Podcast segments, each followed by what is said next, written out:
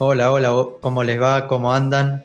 Bienvenidos a un nuevo episodio de Entre líneas con todas las novedades que dejó la fecha 2 de la Copa de la Liga Profesional.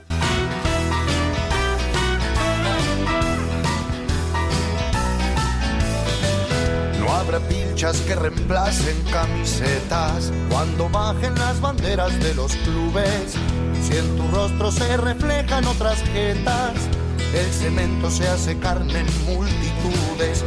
Fue mi padre, fue un hermano, fue un amigo, o tal vez el resultado de un partido. De este dulce de agridulces que se encarga del futuro de otro lunes sin destino. Pero vos que sos mi amigo de la infancia. Me acompaña Carlitos como siempre para hablar de lo que dejó la segunda jornada de, esta, de este torneo eh, doméstico que recién empieza. Así que bueno, te, te saludo Carlos y a la vez te eh, saludo a toda la audiencia. Hola Valen, te devuelvo el saludo y también para toda la audiencia naturalmente.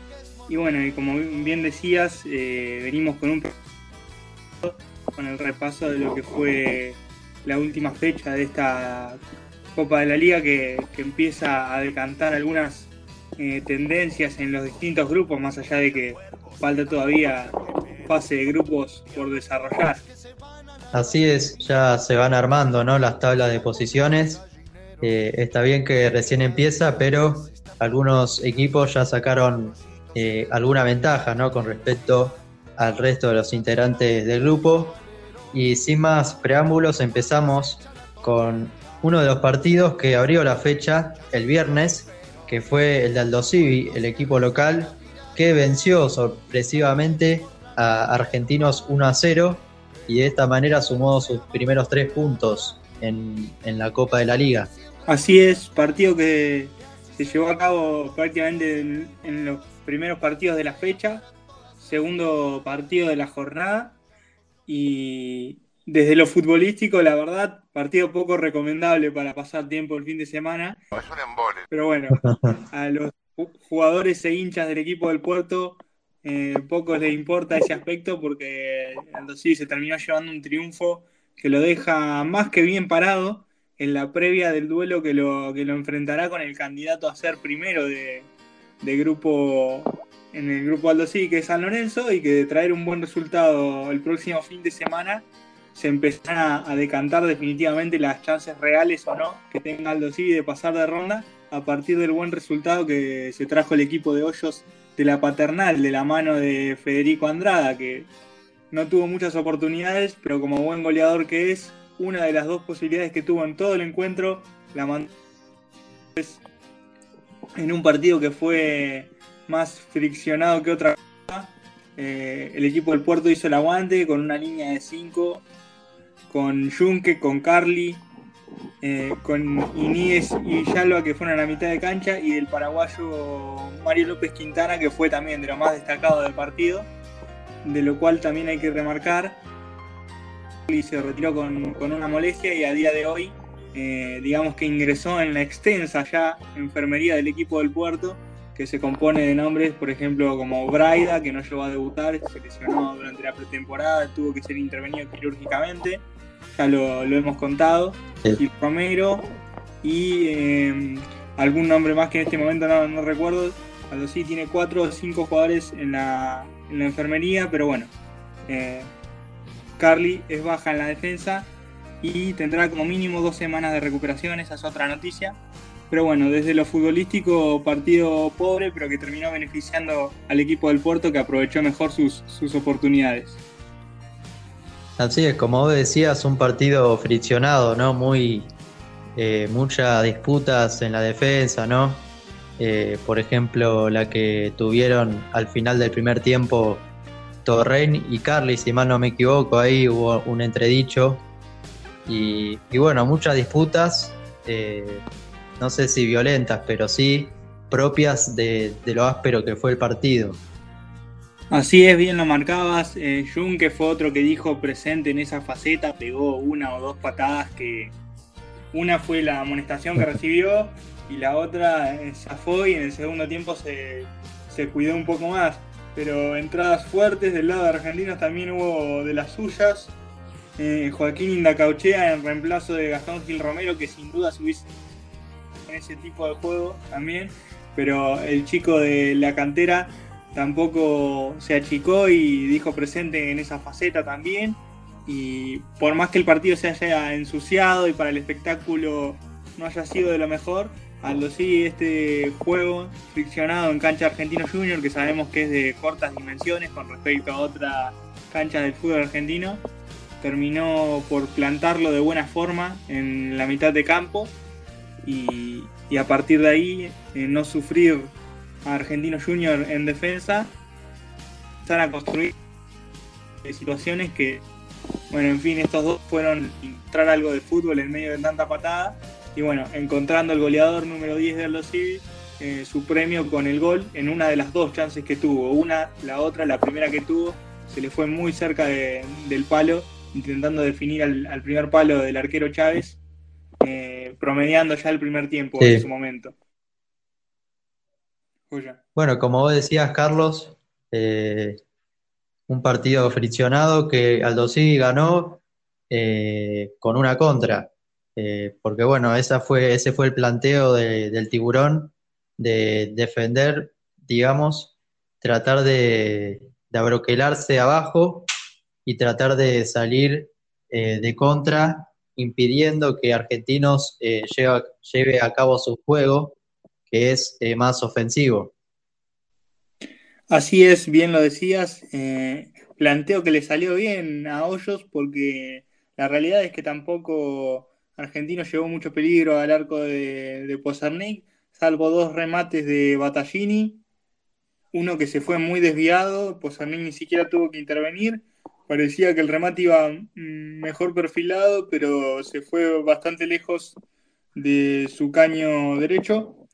Eh, y el otro, Pozarnik con, con el propio Battaglini de, de derecha hacia el centro, o de izquierda hacia el centro, mejor dicho, segundo palo para que volar y eh, luego no hubo situaciones de peligro.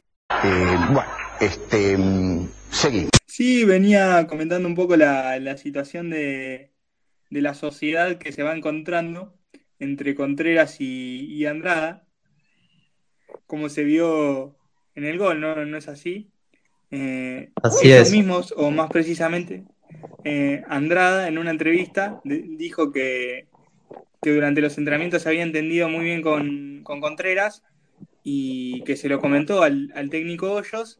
Y bueno, eh, en la noche de la apertura de la jornada de la liga profesional se, se notó y bueno, a pase de Contreras tuvo una situación primero Andrada en el primer tiempo, promediando el primer tiempo, que se le fue apenas ancha en el primer palo del arquero Lucas Chávez y en la segunda mitad, faltando 10 minutos, una situación muy similar, pero desde el otro ángulo, fue el gol. Esperó la salida del arquero y tranquilamente definió por sobre el arquero Lucas Chávez para poner con un toque sutil el 1 a 0 que sería definitivo. Así es, una buena victoria de Aldo Civi que tuvo, como vos decías, un rendimiento sólido y se sube a, la cima de la tabla con San Lorenzo con cuatro puntos, equipo que, va a enfrentar eh, la próxima, el próximo fin de semana. Bien, entonces decíamos eso, que San Lorenzo y Aldo Civi van a enfrentarse en la tercera fecha de esta Copa de la Liga Profesional, fecha en la que, bueno, por una cuestión lógica que se enfrentan los, los dos que hasta ahora estarían clasificando, este partido empezará a marcar una tendencia para, quien sea, sea el resultado que sea.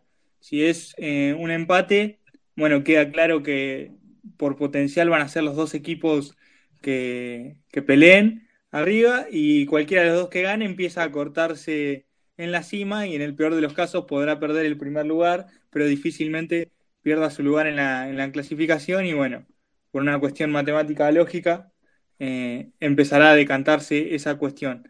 Así que bueno, partido más que importante para el tiburón el del próximo sábado, en el cual tendrá la fortuna de, ser local.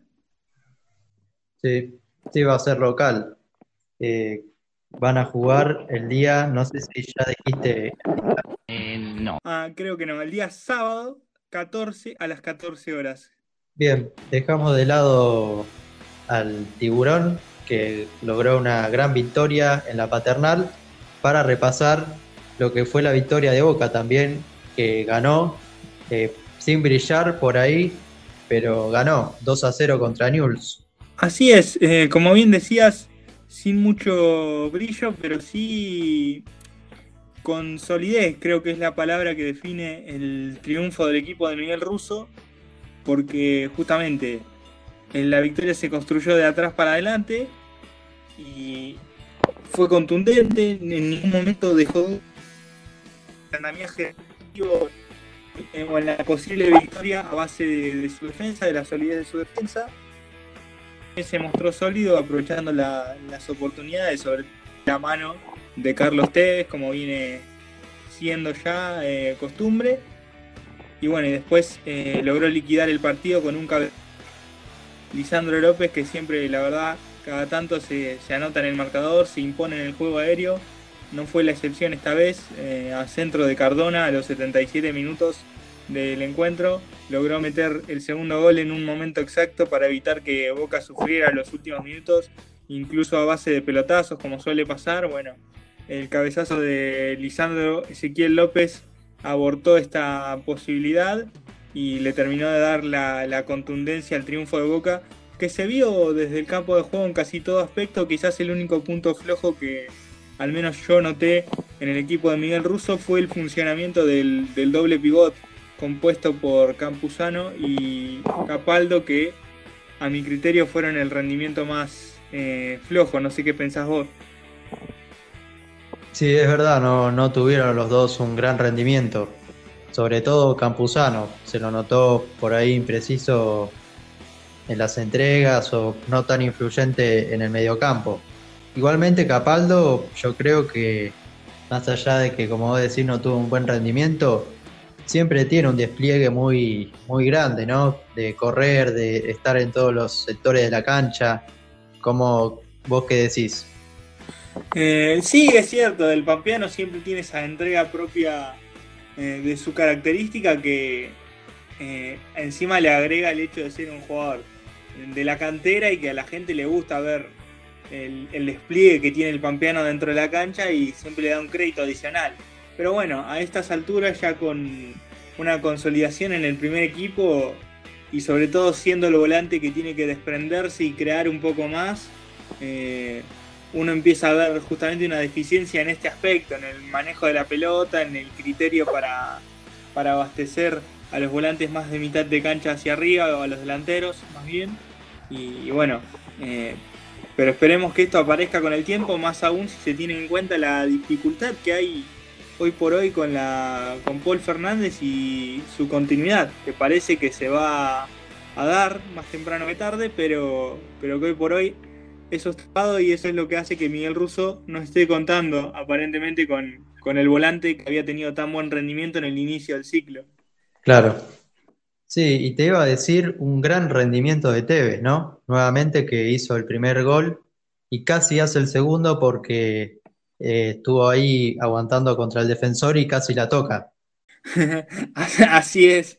Eh, de hecho, vaya honestidad la del Apache que hasta algunos relatores eh, se lo dieron a él el gol o, todos pensaron que podía ser de él y fue el propio Tevez el que ante las cámaras de la televisión se delató solo levantando las manos y reconociendo a Lisandro López por el cabezazo, pero quizás, ¿quién dice? Si Carlito no hubiese hecho eso, a lo mejor tanto televisión como árbitro le hubiesen dado el gol al Apache que se lo reconoció a Lisandro López, que volvió a mostrar el poderío que tiene en las alturas. Ahora, qué buena definición la primera, ¿no? Porque hasta ahí Boca en el primer tiempo había sido, no había sido superior a Newell's. En realidad la Lepra tenía más la pelota que Boca en el primer tiempo. El funcionamiento colectivo del Geneise no fue el mejor en la primera etapa, pero de repente Pablo Pérez, el ex Boca, eh, casi que le entregó la pelota a Salvio y Salvio le metió un pase bárbaro a Tevez, que como en sus mejores tiempos definió esquivó al arquero y, metió la pelota al arco vacío.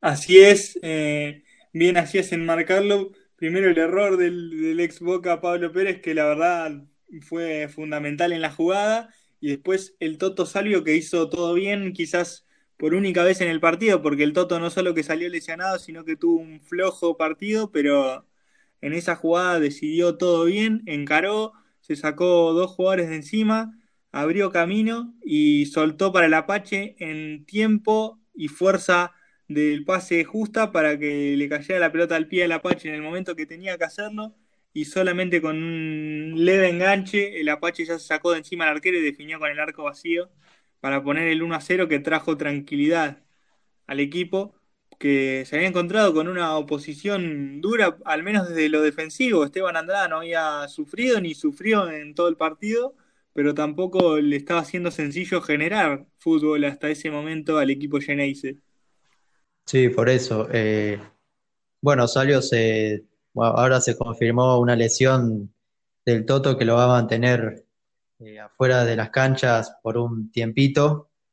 Y, pero bueno, el resto del equipo Geneise, el equipo de la Ribera, fue, tuvieron rendimientos buenos, sobre todo en el segundo tiempo, cuando eh, aparece, se adelantó en la cancha varios metros y bueno, eh, aprovechó la velocidad de Villa que volvió a jugar y que es, por ahí el colombiano no, o sea, estuvo muy veloz como siempre, pero por ahí no, estuvo tan preciso a la hora de la resolución de jugadas.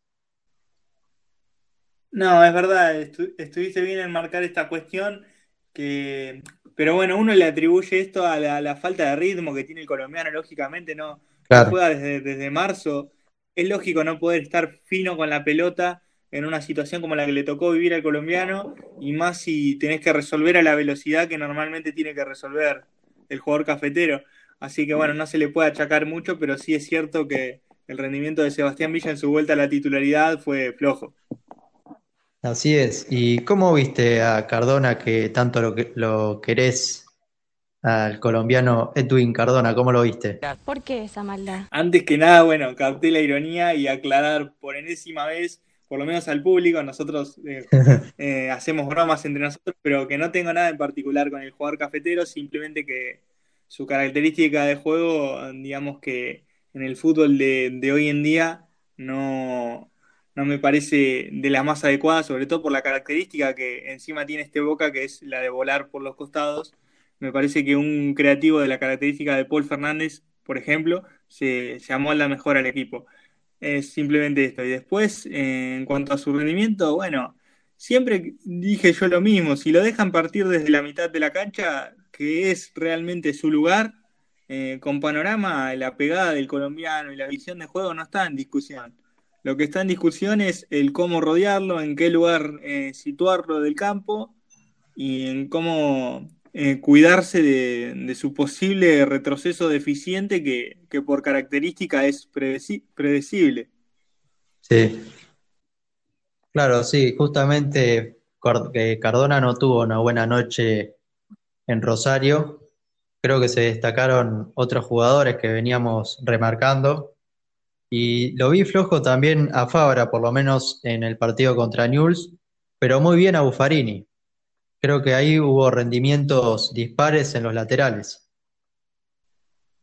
Sí, Buffarini está teniendo un, rendimiento altísimo, cada vez mejor, con lo cual el hincha de Boca ya puede empezar a lamentarse de que todos los caminos conducen a que Buffarini después del 30 de junio no va a continuar. La verdad que este ciclo de Miguel Russo está siendo de lo mejor para Buffarini con la camiseta de Boca y será una lástima para el hincha Ceneice su más que probable partida a partir de junio de 2021, pero bueno, en la, en la noche de Rosario volvió a demostrar por qué es el titular y, por qué está teniendo tanta continuidad y tanta respuesta ¿no? en el marco de, este inicio del ciclo ruso que, dicho sea de paso, ya sumó su partido número 16 dirigiendo al Geneis en esta nueva etapa y permanece invicto. Sí, eso te iba a comentar porque rompió un récord ruso de 16 partidos invictos. Esto tiene como diferencia que, bueno, uno dirá que Bianchi es el que tiene el récord de 40 partidos invicto en el fútbol argentino, pero con la diferencia de que Russo, desde que asumió, no, no perdió, cosa que Bianchi no, no logró. O sea, Carlos Bianchi eh, arrancó como entrenador de Boca, perdió algunos partidos y después, eh, bueno, marcó el récord de 40, pero Russo, desde que asumió hasta ahora, no ha perdido ningún partido y eso no lo, no lo logró ningún director técnico hasta el momento. Así es, porque el registro anterior que había constaba, si no me equivoco, de 15 partidos, siempre contando desde el arranque de un ciclo, ¿no? Eh, claro. y bueno, esto es lo, que logró superar Russo en la noche de Rosario, con su boca que parece cada vez más sólido. De hecho, eh, algunos colegas, eh, no, es cuestión de hacer periodismo de periodistas, pero empiezan a situar a este Boca incluso de manera apresurada, a criterio de uno, por encima de el River de Gallardo en cuanto a rendimiento. Aunque bueno, hay un montón de matices que se pueden discutir a la hora de poner este tema arriba de la mesa, ¿no? Me parece un poco apresurado. Y me das justo al, pie para hablar del partido de River que jugó contra Rosario Central el sábado.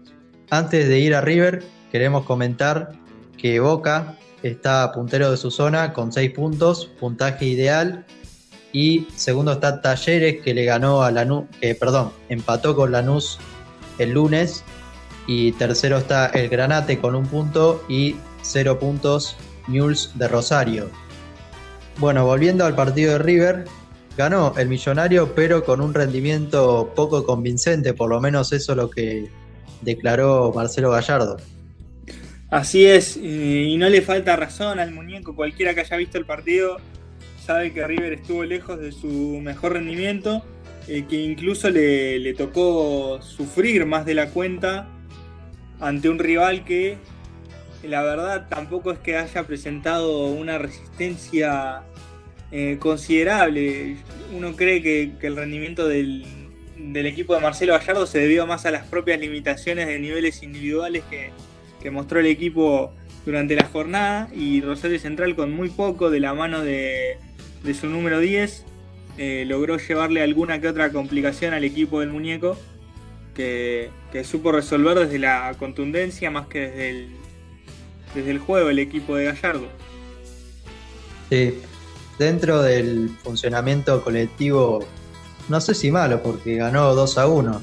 Creo que por ahí Marcelo Gallardo fue exagerado al decir eh, este, estamos irreconocibles, ¿no? Como diciendo, como si el equipo hubiese perdido por 3 a 0, pero la realidad es que ganó 2 a 1 con algunos puntos altos como de la, el de, de la Cruz, que metió el primer gol y hizo un golazo, no sé si lo viste. Sí, sí, un golazo, la verdad que lindo de ver, más allá de que es evidente, por lo menos a criterio de uno, el error de Jonathan Botinelli en la jugada hizo un error de interpretación de cómo se tenía que, manejar la jugada defensivamente.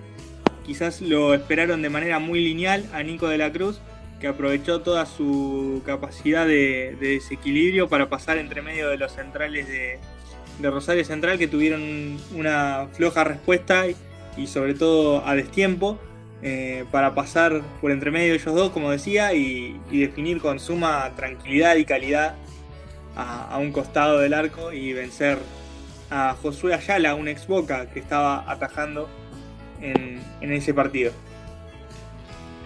Claramente, sí. Y otro punto destacado fue el de Lucas Prato, que volvió a, a ser importante en el equipo y metió un gol, metió el segundo.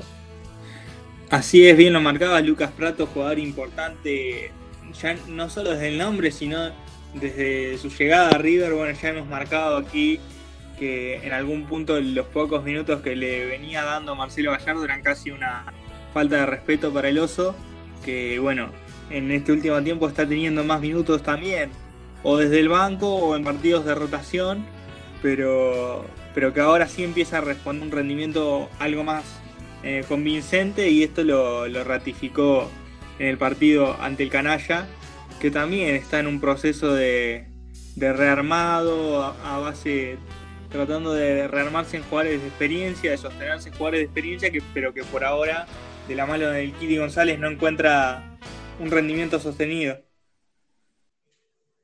Sí, es verdad.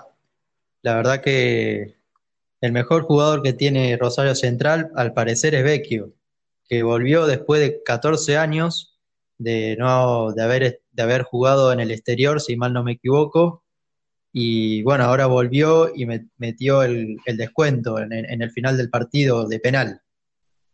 Así es, de penal, pero también durante el partido fue de lo más destacado de Rosario Central, intentando manejar los tiempos y bueno, si alguno de sus compañeros le hubiese apoyado un poco, eh, no sabemos cuál puede haber sido el resultado del partido, teniendo en cuenta de que, ya decimos, fue 2 a 1 y este jugador logró generar algunas contras que pudieron ser prometedoras de no ser por el error en la decisión final por parte de algún compañero, ¿no?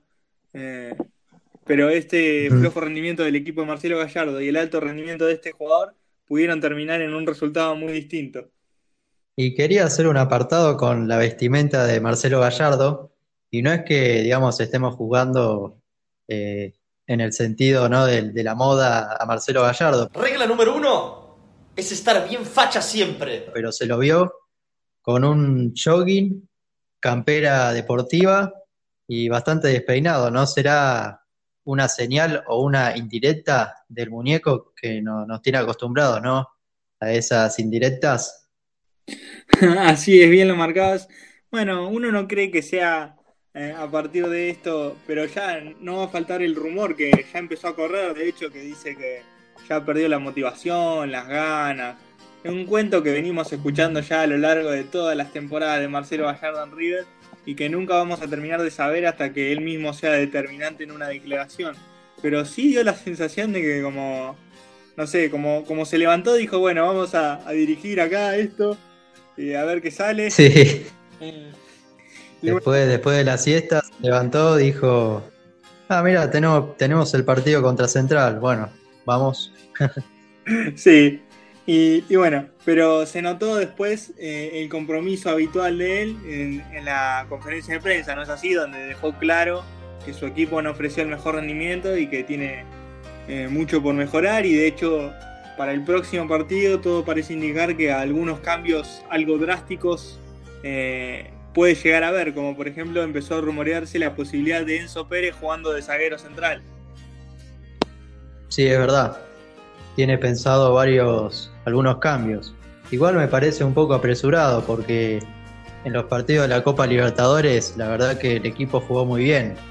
Por ahí esto no, siempre volvemos al mismo tema con River que en el torneo local no encuentra la motivación que tiene en el certamen continental y bueno, es por eso que, algunos rendimientos son malos o, no, o no llena la vista como en la Copa Libertadores. Así es, está bien que lo marques, pero bueno, en el caso de la defensa, Pinola, tanto Pinola como Pablo Díaz, eh, me da la sensación de que son los nombres que a lo mejor no terminan de, llenar a Marcelo Gallardo y es por eso que, creo que puede llegar a intentar hacer este experimento, entre comillas, con, Enzo Pérez, que de todas maneras se ha convertido en un excelente volante defensivo en los últimos tiempos y que al entender los secretos del posicionamiento defensivo no debería cambiar demasiado el jugar unos metros más adelante como 5 o unos más atrás como, como zaguero. Bueno, de esta manera terminamos con el bloque millonario. Hay que decir que River está tercero en la tabla con tres puntos. Arriba están Rosario Central con tres puntos también, pero la diferencia de gol favorece al canalla y por eso está segundo. Iván Fiel está primero con seis puntos. Sorprendente el, taladro que ganó sus dos encuentros por la Copa de la Liga. Y Godoy Cruz de Mendoza está último con 0 unidades. Pasamos al partido Independiente que empató con Colón de Santa Fe 1 a 1. Un resultado agónico porque el rojo empató eh, faltando un minuto de la mano de Rodríguez. Y bueno, otra vez un rendimiento bastante flojo de, Independiente que todavía no encuentra quizás su, su identidad de juego de la mano de Pusineri pero eh, viene sumando, o sea, gana, empata, pero nunca pierde. Sí, pero bueno, eh, este, estos resultados que bien marcás que viene sosteniendo el equipo de Lucas Pusinelli se sostienen en un solo nombre, por lo menos desde lo que se ve, y es una vez más el del uruguayo Sebastián Sosa que otra vez volvió a ser determinante, esta vez incluso deteniendo un penal. La verdad que el arquero uruguayo está dando una sensación de imbatibilidad tremenda.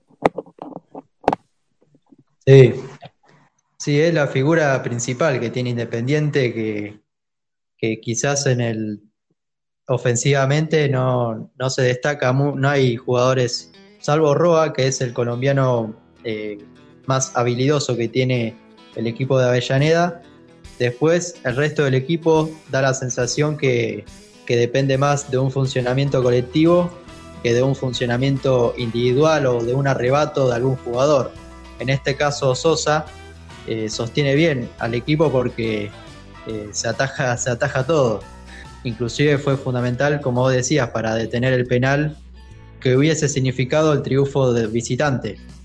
Así es, triunfo visitante que hubiese tenido su dosis de polémica porque para algunos eh, la jugada que deriva en el penal, que fue por una mano, y la pelota pega efectivamente en la mano después de, un efecto, y, bueno, y es muy interpretable, es una de estas manos que genera confusión hoy en día por el tema de la regla esa que, ahora supuestamente todas las pelotas que pegan en las manos son, son penal o mano pero algunos árbitros siguen confiando en su criterio particular eh, y bueno, y colaboran para la ambigüedad de esta, de esta nueva regla que, genera más confusión que claridad.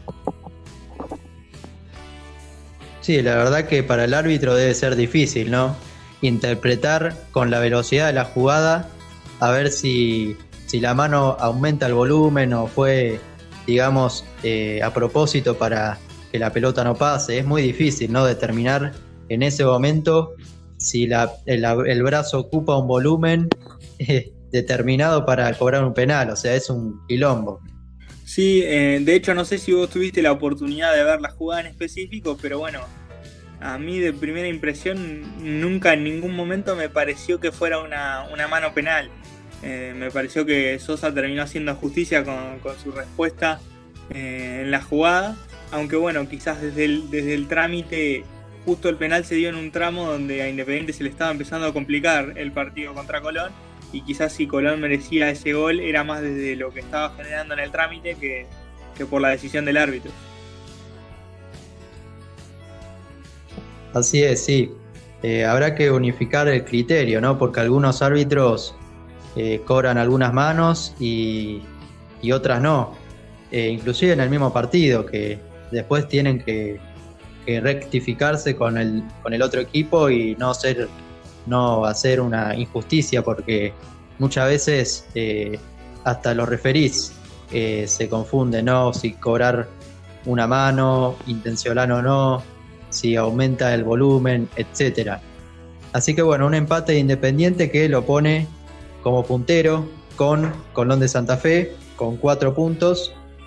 Así que bueno, eh, también Central Córdoba de Santiago del Estero y Defensa y Justicia tienen un punto, así que por ahora se perfilan como candidatos a clasificar el equipo santafesino y el equipo de Avellaneda. Todavía falta mucho por, por, conocer, ¿no? por jugar. Así es, bien lo decía su grupo que todavía tendrá que, que definirse, pero ya parece marcar una tendencia al igual que el grupo de Boca, por ejemplo, o lo que marcábamos al comienzo de Aldo y San Lorenzo, en el comienzo del grupo 5 en ese caso. Y pasamos a la, perdón, pasamos a la derrota de Racing, que perdió 2 a 0 con Unión en un partido malo de la academia nuevamente. Pero bueno, ¿qué va a ser? La vida es así. Así es, bien lo marcabas. Aunque bueno, en, esta ocasión eh, hay que remarcar más, creo yo, el, mérito de, Unión, ¿no? Que resistió primero desde, su arquero, desde Moyano, que, tuvo muy buenas respuestas. Y después, eh, Unión es un equipo que ya desde hace un tiempo a esta parte funciona muy bien como colectivo y pone en problemas a cualquiera. Y bueno, eh, fue el caso de Racing, que pese a seguir generando muchas situaciones, le sigue costando concretarlas. Sí, esta vez eh, jugó de arranque Lisandro López, si mal no me equivoco. Ni siquiera Lisandro López fue capaz de, de arreglar los problemas que está teniendo Racing con la eficacia. Así es, y, y bueno, veremos si, si, la academia es capaz de mejorar eh, con un entrenador que, lejos ¿no? de, de, pegarle gratuitamente, pero es un entrenador que es, prioriza más el sistema, o sea, la táctica, de ponerle el armado 4-3-3 y, o 4-3-1-2 y lo pone por sobre los jugadores, ¿no? Es como que quiere armar, eh, como decían, ¿no? El equipo de sus sueños y se olvida que tiene jugadores para, para hacer otra cosa, ¿no? Para armar otro, otro equipo. Eh, bien, haces marcarlo, cuestión que igualmente ya venimos marcando a lo largo de los análisis que hacemos de Racing, porque creo que los resultados, para bien o para mal, para el equipo de BKC se explican a partir de ahí, a partir de las capacidad que tiene el técnico para obstinarse en, su fórmula o la capacidad circunstancial que tenga de, hacer un cambio pese a su, idea inicial. Generalmente los partidos se le dan a Racing cuando el técnico hace alguna modificación en pos del equipo sin pensar tanto en el esquema. Es que Racing tiene buenos jugadores, pero cuando vos no lo pones de lo que juegan o lo pones en una posición que se sienten incómodos, que no pueden, eh, digamos, expresar su, su, máximo nivel futbolístico, se complica, ¿no? Eh, es un, o sea, lo, lo, desaprovechás a los jugadores. Así es. Eh, bueno, hay sobrados casos en el fútbol argentino de este tipo de, de cuestiones. Sin ir más lejos, por ejemplo, un caso relativamente reciente, el de Guillermo Arros Esqueleto con Carlos Tevez, cuando eh, Carlitos le tocó jugar como número 9 cuando hacía hace mucho tiempo que ya no lo siente. Eh, y bueno, y así podemos seguir nombrando casos y casos, ¿no? Volantes centrales sí. que han jugado. Es que por ahí. Etcétera. Es que por ahí BKC se pensará que como en Defensa y Justicia le funcionó, eh, eso de por ahí probar variantes y, y probar a jugadores en distintos sectores de la cancha, por ahí cree que de esa forma va a conseguir eh, lo mismo con Racing. Y la realidad es que no sé si será por eso o por un estilo o un capricho, un capricho de BKCS. No, claro, en el fútbol hay jugadores que son polifuncionales y es excelente, creo, creo uno, para la mayoría de los técnicos. Y hay jugadores que no, que no son polifuncionales, que están hechos para jugar en una determinada posición y que lo mejor que puedes hacer para potenciar el rendimiento de dichos jugadores es dejarlos en su posición. Esto es la, la diferencia que al parecer le está costando interpretar a BKCS con los protagonistas que tienen el plantel de Racing. Pero bueno, veremos cuánta paciencia le tienen tanto los jugadores como, como la cúpula dirigencial a estas alturas. Así es. Y bueno, pasamos con el último enfrentamiento de, un equipo grande.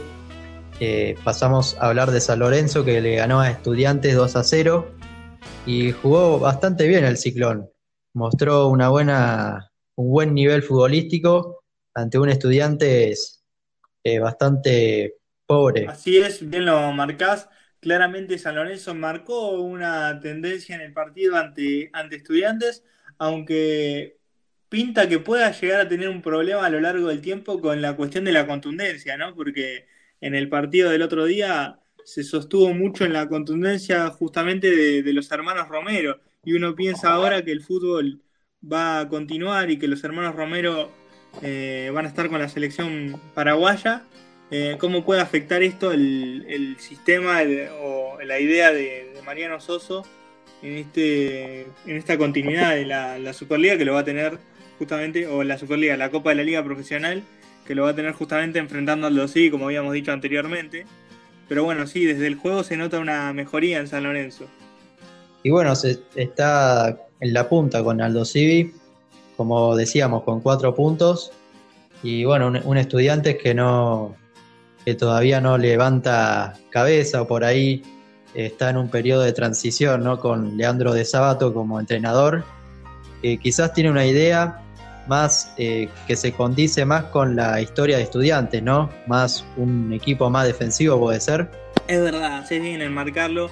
Recordemos que desde que está Verón involucrado de una u otra forma con la política de estudiantes durante mucho tiempo, eh, intentó, si se quiere, cambiar la idiosincrasia de estudiantes por una más eh, focalizada en el, juego de posesión, con técnicos como Gabriel Milito en su momento, y ahora parece que de a poco estudiantes, en este caso con de sábado, está intentando volver a, a sus raíces y bueno, es probable que a partir de ese cambio que había hecho anteriormente eh, todavía se encuentre en un periodo de transición tanto desde los nombres como en la búsqueda de recuperar su antigua identidad, ¿no? Está en una transición como bien marcabas. Sí, de hecho el Chapu de Sábato es uno de los máximos exponentes de, esa, de, esa de ese estilo porque salió campeón con estudiantes en 2009 de la Copa Libertadores con Alejandro Sabela como entrenador y después de varios torneos locales también. Así que bueno, por ahora no se tradujo en los resultados, pero es bastante apresurado hablar de rendimientos cuando van dos partidos. Y bueno, de esta manera cerramos eh, el repaso de la Copa de la Liga. Si querés, vamos eh, repasando rápidamente lo que fueron los demás partidos. Vamos. Arrancó la fecha el viernes con Patronato y Huracán. Ganó Huracán 2 a 1. Los goles lo, los goles lo hicieron Chávez, eh, el ex Boca, y Cristaldo, también un ex Boca que marcó un golazo tremendo y descontó para Patronato Junior Arias. Después, Argentinos, como veníamos diciendo, Argentinos perdió 0-1 con Aldo Civi. El gol lo hizo Andrada a 13 minutos del final del encuentro. Y pasando lo que fue el sábado, Banfield le ganó a, Godoy Cruz 1 a 0. Banfield que tiene puntaje ideal. El gol lo hizo Cuero, el colombiano que está intratable en el taladro. San Lorenzo, como veníamos diciendo, le ganó a Estudiantes de La Plata 2 a 0. Los goles lo hicieron Peralta Bauer y Ángel Romero. Y al final de la jornada de sábado, de sábado River ganó 2 a 1 con goles de, la Cruz y Prato descontó al final Rosario Central con Vecchio de penal. Después el domingo, Arsenal perdió con Atlético Tucumán 2 a 1. El gol de el decano, el primer gol, lo hizo Rizo Patrón. El empate de Arsenal lo marcó Carabajal y en el último minuto, el decano tucumano se hizo con la victoria de mediante Lucas Melano. Después, el gimnasia de Maradona, que todavía se encuentra recuperándose en la clínica después del percance de, salud que tuvo, empató 2 a 2 con Vélez. Los goles del Lobo le hicieron García de penal y Carbonero, una de las nuevas incorporaciones del Lobo Platense mientras que para Vélez convirtieron el pibe Tiago Almada y Orellano también en el último minuto del juego. Perdió Racing, como veníamos diciendo, 2 a 0 contra Unión de Santa Fe. Los goles del Tatengue lo hicieron eh, Cookie Márquez y Luna Diale para poner el 2 a 0 con, con, el cual, con el cual Unión venció a Racing 2 a 0. Y después, terminando lo que fue el domingo, la fecha de domingo, Boca venció 2 a 0 a Newell's con goles de Carlos Tevez y Lisandro López. Para terminar la fecha 2, el lunes, Independiente empató con Colón de Santa Fe 1 a 1. El gol del rojo lo hizo Rodríguez en los instantes finales del partido y la ventaja parcial la marcó Morelo para el Zabalero. Talleres de Córdoba empató con Lanús 1 a 1. El gol Granate que abrió el marcador lo hizo Orozco, mientras que empató sobre el final también. Hubo muchos resultados agónicos en esta fecha.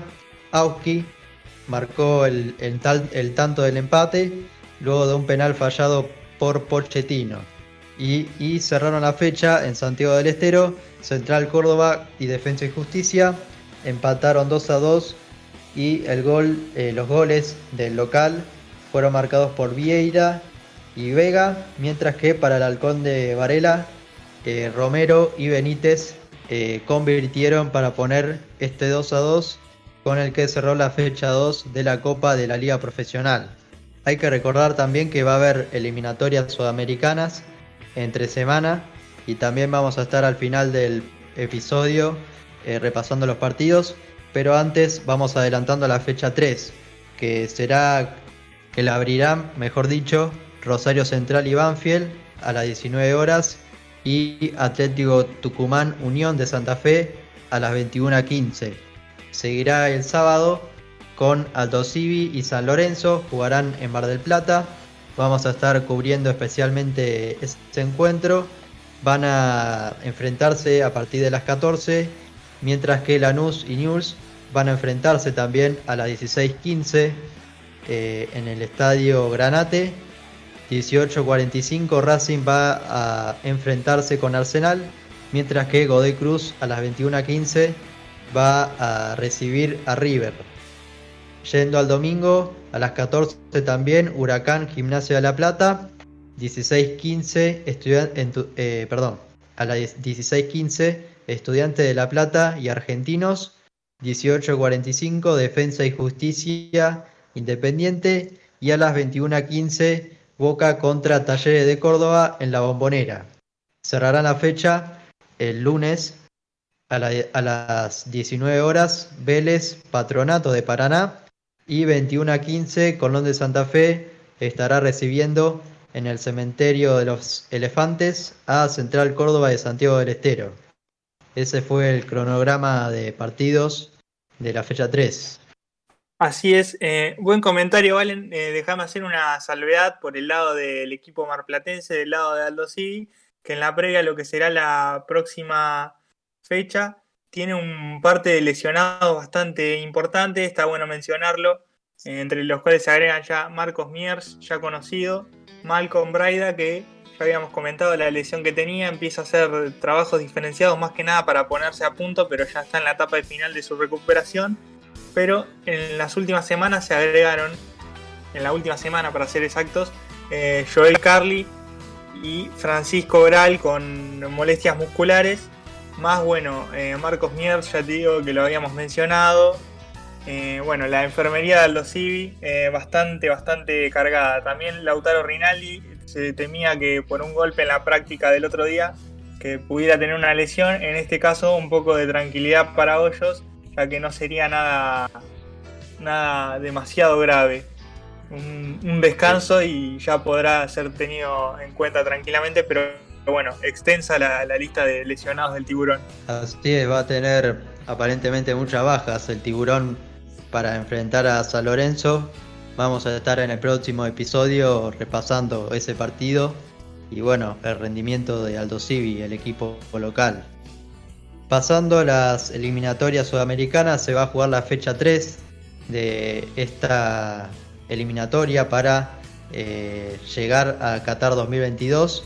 Van a abrir la fecha el jueves, Bolivia contra Ecuador en la altura de La Paz y después de ese partido va a estar jugando Argentina contra Paraguay en lo que va a ser la vuelta de Ángel Di María a la lista de convocados por lo menos. No se sabe si, si va a ser del 11 titular todavía, pero eh, sí está en, el plantel. Así es, buena, buena salvedad de la que haces. Ángel Di María, que hace rato que está haciendo méritos para volver a la selección argentina. De hecho, fue polémica su última no convocatoria. Y bueno, eh, se hace justicia, entre comillas, por pedido de la gente y por eh, rendimiento natural de, Angelito, su vuelta a la selección argentina. Así es. Y más vale, esto no es una amenaza, ¿no? Pero más vale que juegue como, como en el PSG, porque la verdad que en los últimos partidos que vistió la camiseta argentina no se lo vio con un gran nivel. Yo, creo que es más por lo que hace en el PSG que por los últimos rendimientos con la camiseta albiceleste que fueron muy malos. No, bueno, además está, está mencionarlo, o sea, sabemos todos los problemas que ha tenido con las lesiones, por ejemplo Ángel Di María, o para sostener su rendimiento regular con la camiseta de la selección. Pero bueno, a la hora de considerar su convocatoria me parece que no hay mucho que, que se pueda discutir. Después, bueno, dependerá del jugador eh, sostener su lugar, sobre todo en el 11. Uno cree que difícilmente pueda quedar al margen de la lista con el nivel que muestra, pero el lugar en el 11 que tiene en este inicio, en esta doble fecha, tendrá que defenderlo dentro del campo de juego, por supuesto, como todos sus compañeros. Sí, yo creo que también analizándolo del lado de Lionel Scaloni, que es el técnico, yo creo que es bastante inteligente el, entrenador eh, cuando dice que va a convocar a Di María, ¿no? Porque si él, el jugador sigue jugando de esa manera, eh, sigue rindiendo en el PSG como está rindiendo, eh, después se torna difícil, ¿no? No convocarlo, porque después, si el jugador hace goles, se destaca, es el mejor jugador o uno de los mejores jugadores del equipo, después cómo haces para justificar que no lo vas a convocar. Después es como que se convierte en un capricho. No, por supuesto, o sea, es también una manera de protegerse para técnico de la selección y después, como marcaba anteriormente, Ángel Di María tendrá que defender su lugar dentro de la cancha y será él quien se ponga o se saque tanto del 11 como de la lista con, su propio rendimiento, ¿no? Pero hoy por hoy no se puede soslayar la actualidad que está teniendo cuando varios puestos en la selección, la realidad es que se consiguen muchas veces por, por actualidad, ¿no? Y este es uno de los casos, el de Ángel Di María. Así es, y y como decía, yo creo que Scaloni lo que hace es ahorrarse un problema, porque después van a saltar todos con que, che, ¿por qué no convocan a, Di María que, está, que la está rompiendo? Entonces él dice, bueno, querían a Di María, ahí lo tienen, más allá de que obviamente está teniendo grandes rendimientos en el PSG, pero bueno, lo que decía Scaloni antes es que no le iba a dar prioridad a jugadores más jóvenes y con más proyección. Así que bueno, eh, seguimos repasando si te parece el resto de la fecha. Vamos. Colombia y Uruguay van a enfrentarse a las 17.30 el viernes. Un lindo partido ¿no? de selecciones eh, realmente muy potentes, con muy buenos jugadores. Así es, y con estilos bastante opuestos, entre comillas. Así que bueno, veremos quién se termina imponiendo, pero está claro que ambas plantillas tienen una jerarquía digna de, mirar ese partido y de disfrutarlo, ojalá. Así es, también van a jugar Chile y Perú en Santiago de Chile. Un lindo partido. Dicen que es un clásico eh, Chile, Chile y Perú. Que le dicen el clásico del, Pacífico, así que va a estar va, va a estar áspero. Así es, como todos los partidos en general de esta eliminatoria sudamericana, la verdad que lo áspero es lo que menos se puede poner en duda a la hora de plantear una fecha de eliminatoria sudamericana. Y cierran la fecha de tres de eliminatorias, Brasil y Venezuela en territorio brasileño. Y bueno, un partido que a priori parece favorito Brasil, pero Venezuela tiene jugadores interesantes también, puede complicarlo de alguna manera. Así es, partido que puede llegar a ser la, sorpresa de la fecha, tranquilamente. Partido que uno sentencia uno o cualquiera que se sienta a ver ese partido, sentencia desde el minuto cero y la verdad es que Venezuela hizo un recambio más que interesante en su plantilla y con jugadores sobre todo de bastante talento de mitad de cancha hacia adelante que de tener un buen rendimiento colectivo en la parte defensiva podrían meter en algunos apuros al combinado brasileño que parece hoy por hoy, más allá de la posición que le toque ocupar circunstancialmente en la tabla, de los más fuertes de, la eliminatoria sudamericana, ¿no? Si no el más fuerte. Y si mal no me equivoco, creo que Venezuela jamás ganó en, Brasil, si no me equivoco. Nunca ganó, eh, nunca le ganó a Brasil de, visitante. Así que si gana Venezuela será un, hecho histórico, ¿no? Y si gana Brasil se daría la lógica. Así que, bueno, de esta manera terminamos con este episodio de Entre líneas, repasando la Copa de la Liga Profesional y las eliminatorias sudamericanas que se vienen. Y en próximos episodios vamos a estar hablando de las dos cosas, ¿no? De los resultados de las eliminatorias, sobre todo de Argentina, cómo, cómo, cómo salga eh, contra Paraguay. Y, bueno, eh, también tendremos la fecha 3 de la Copa de la Liga Profesional, que de a poquito se va armando. Te saludo, Carlos. Eh, ¿Cómo la pasaste? bárbaro, Valen, como siempre. Y antes del cierre, déjame hacer un anuncio, como, como vos recién lo acabas de hacer. Otro tema que le vamos a estar dando seguimiento a lo largo de las próximas ediciones y esperemos traer información fresca lo antes posible, es el tema en boca de Guillermo Paul Fernández, su renovación que al parecer está teniendo alguna que otra complicación. Cuando tengamos información precisa y concreta al respecto, definitiva, se las vamos a estar trayendo en medio de todo esto que recién comentabas, ¿no? Eliminatorias, eh, liga profesional y bueno, una pieza importante para el último campeón del fútbol argentino que podría abandonar la institución, pero bueno, vamos a manejarlo en potencial por ahora y información que estaremos trayendo. Así es, y me estaba olvidando que en estos días, eh, lamentablemente dio, eh, dio final su carrera, por finalizada su carrera, Fernando Gago, uno de los grandes futbolistas que dio al fútbol argentino en los últimos 30 años.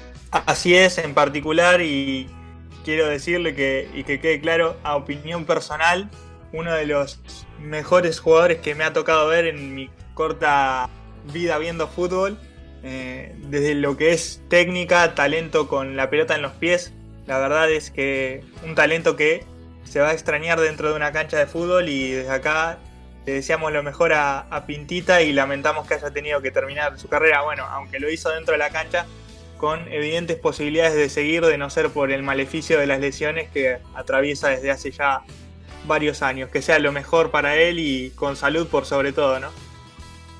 Así es, adhiero a lo que decís y bueno, eh, una carrera más allá de las lesiones admirable, ¿no? Estuvo en Boca, en Real Madrid, en la selección, en Roma, estuvo en muchos equipos y ha sido eh, clave en esos conjuntos que salieron campeones. Así que bueno, un, saludo de este, de, este humilde lugar. Y bueno, si no fuese por las lesiones, por ahí estaríamos hablando de un Fernando Gago que seguiría jugando al fútbol. Pero bueno, eh, por suerte para él, dentro de lo posible, se pudo retirar adentro de la cancha.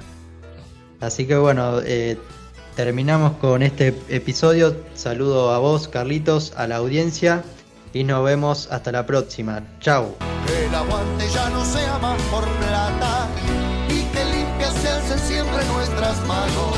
Que así sea para todos los equipos, que así sea para todas las hinchadas